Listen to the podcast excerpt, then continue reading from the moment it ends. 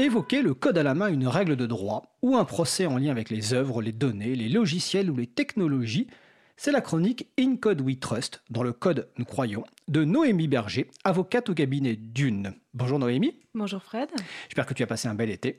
Très bien. Alors Noémie, tu souhaites nous parler aujourd'hui des nouvelles lignes directrices de la CNIL sur les cookies, la CNIL étant la Commission nationale de l'informatique et des libertés. Ben, nous t'écoutons.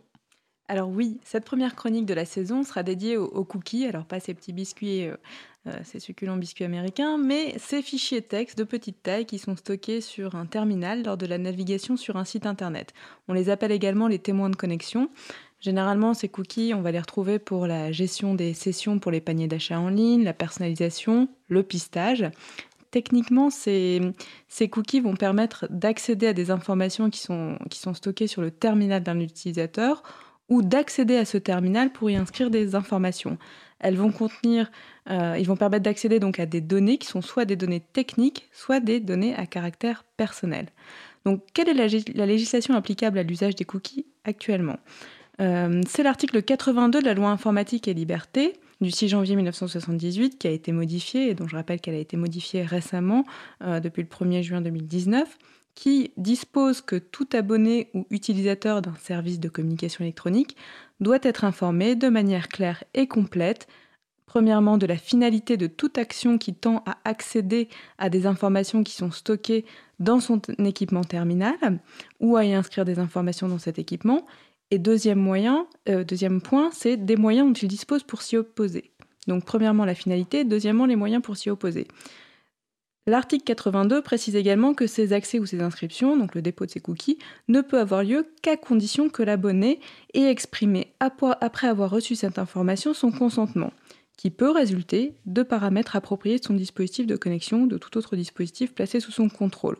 Il existe une exception au consentement de l'utilisateur, c'est lorsque le cookie a pour finalité exclusive de permettre ou faciliter la communication par voie électronique, ou si ce cookie est strictement nécessaire à la fourniture d'un service de communication en ligne à la demande expresse de l'utilisateur. Ces règles, euh, eh bien, elles sont euh, la transposition directe de la directive 2002-58-CE du Parlement européen, qui concerne le traitement des données à caractère personnel et la protection de la vie privée dans le secteur des communications électroniques. C'est la directive qu'on appelle vie privée et communication électronique. En 2013, la CNIL avait pris une recommandation relative aux cookies, donc dans le cadre d'une délibération 2013-378 du 5 décembre 2013. Dans cette recommandation, la CNIL rappelle que compte tenu des risques qu'ils entraînent sur la vie privée, les cookies qui nécessitent une information et un consentement préalable de l'internaute sont notamment ceux qui sont liés à des opérations de publicité ciblée, des cookies de mesure d'audience, des cookies traceurs de réseaux sociaux qui sont générés par les boutons de partage de réseaux sociaux. A l'inverse, pour la CNIL, et en, application de l'article 82, certains des cookies peuvent être déposés ou lus sans recueillir le consentement des personnes. Donc elle rappelle que ce sont ceux qui ont pour objectif de faciliter la communication par voie électronique ou qui sont strictement nécessaires à la fourniture d'un service qui est expressément demandé par l'utilisateur. En pratique, la CNIL a recommandé en 2013 la mise en place d'un bandeau qu'on voit souvent sur les sites internet euh, qui permet d'informer le visiteur des finalités précises des cookies qui sont utilisés, de la possibilité de s'opposer à ces cookies et de changer les paramètres en cliquant sur un lien qui est présent dans le bandeau. Et troisième chose, du fait que la poursuite de sa navigation vaut accord au dépôt de cookies sur son terminal. Et c'est ce troisième point qui aujourd'hui euh, est, largement euh, discuté et même qui est remis en cause. Euh, le dernier point de la recommandation de 2013, c'était sur la durée de conservation des, informations qui étaient collectées via les cookies, puisque la CNIL avait indiqué que le délai de validité du consentement devait être de 13 mois maximum. Donc une fois qu'on acceptait le dépôt de cookies sur son, terminal, ce consentement valait pour 13 mois et au-delà, il fallait redemander le consentement de, l'utilisateur. Avec le RGPD, donc le Règlement général sur la protection des données, il y a eu des modifications qui ont été apportées, notamment à la notion de consentement, prévue par l'article 4 et également par l'article 7 du RGPD. Et donc aujourd'hui, le consentement, il est clairement défini comme toute manifestation de volonté libre, spécifique, éclairée et univoque par laquelle la personne concernée accepte par une déclaration ou par un acte positif clair que des données à caractère personnel la concernent fassent l'objet d'un traitement. Donc le consentement, il est clair, il doit être volontaire, libre, spécifique, éclairé et univoque. Et il doit se traduire par une déclaration ou par un acte positif clair. Donc En pratique et à mettre en œuvre, euh, cette nouvelle réglementation du RGPD, eh bien, elle va avoir des conséquences sur la réglementation sur les cookies. Et, euh, et c'est pour cela qu'en juillet 2019, la CNIL, la Commission nationale de l'informatique et des libertés, a publié des lignes directrices sur les cookies. Ces lignes directrices, elles sont venues abroger et remplacer la recommandation de 2013. D'ores et déjà, la CNIL annonce qu'il va y avoir une nouvelle recommandation dans les prochains mois qui précisera les modalités pratiques du recueil du consentement. Et normalement, elle est attendue pour le premier trimestre 2020. Les lignes directrices, eh bien, euh, elles permettent en fait de mettre à jour la définition du consentement avec les règles du RGPD. Donc son champ d'application, il est extrêmement large puisqu'il couvre tous les dispositifs qui, permettent en fait l'utilisation des cookies. Donc on va avoir dans, les lignes directrices, la CNIL rappelle que ça peut concerner une tablette, un smartphone, un ordinateur fixe ou mobile, une console de jeux vidéo, une télévision connectée, un véhicule connecté. Vraiment, on a une vision très large euh, du, support. Et puis, euh, elle explique également que eh euh, les règles s'appliquent quels que soient les systèmes d'exploitation, quels que soient les logiciels applicatifs ou les terminaux utilisés. Les lignes directrices, elles vont donc porter sur l'utilisation des différents types de cookies qu'on peut, peut trouver. Euh, ce qui est intéressant également de noter, c'est que la CNIL rappelle dans ses lignes directrices que les cookies peuvent concerner des données à caractère personnel, mais que les règles s'appliquent également pour le cas où il n'y a pas de données à caractère personnel qui sont collectées, puisque l'article 82, qui provient de la directive vie privée, eh bien, elle concerne, euh, elle concerne des données autres que les données à caractère personnel. Donc on va avoir en fait euh, un certain nombre de, lignes directrices, de guidelines, qui permettent un peu de, déterminer comment, euh, utiliser ces fameux cookies. Donc nous allons avoir la question du recueil du consentement, puisque euh, la CNIL rappelle que euh, le recueil du consentement, eh il doit être exprimé par une manifestation d'une certaine volonté.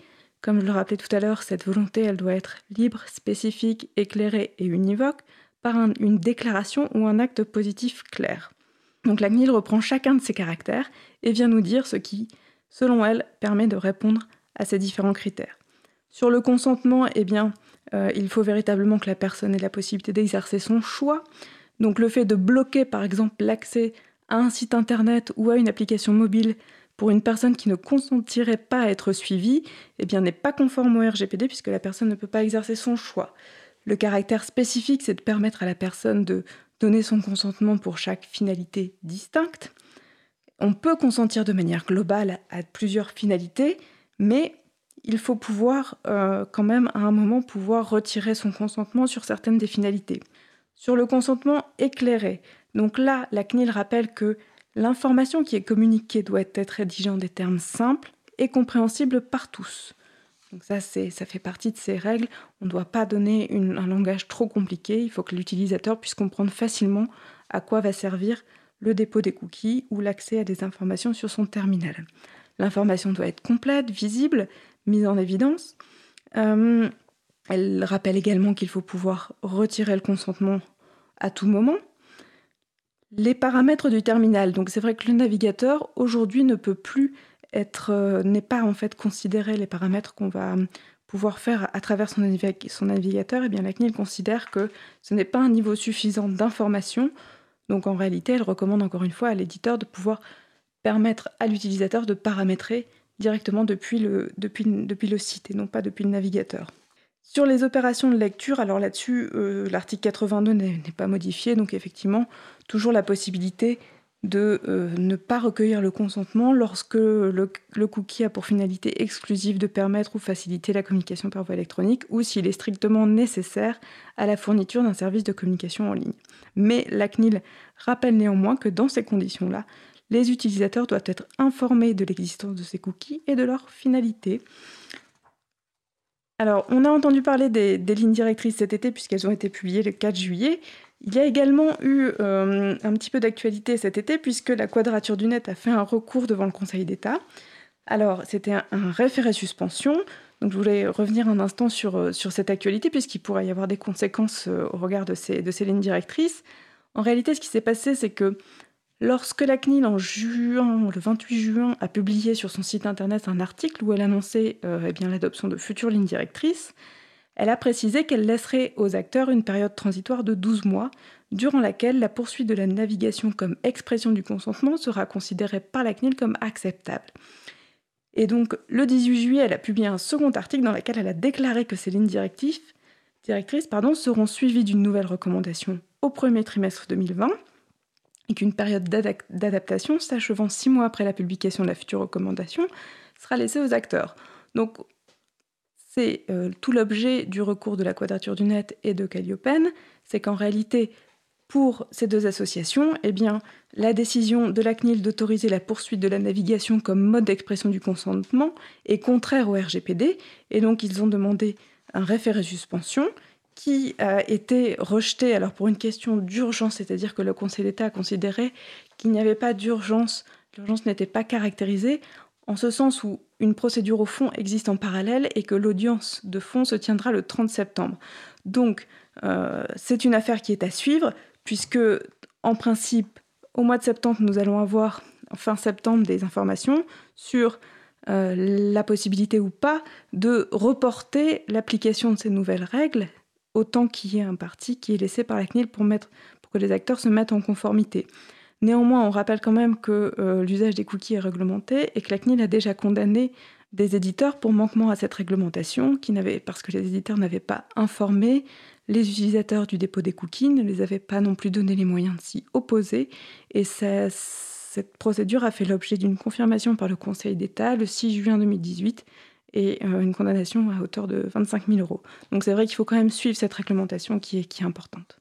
Merci Noémie. Donc on aura des, nouvelles informations donc fin septembre en fonction de la décision qui sera prise. Et nul doute que tu reviendras sur le sujet dans une prochaine chronique. Bah, écoute, je te souhaite une belle journée et puis donc euh, le mois prochain. Merci, à très bientôt.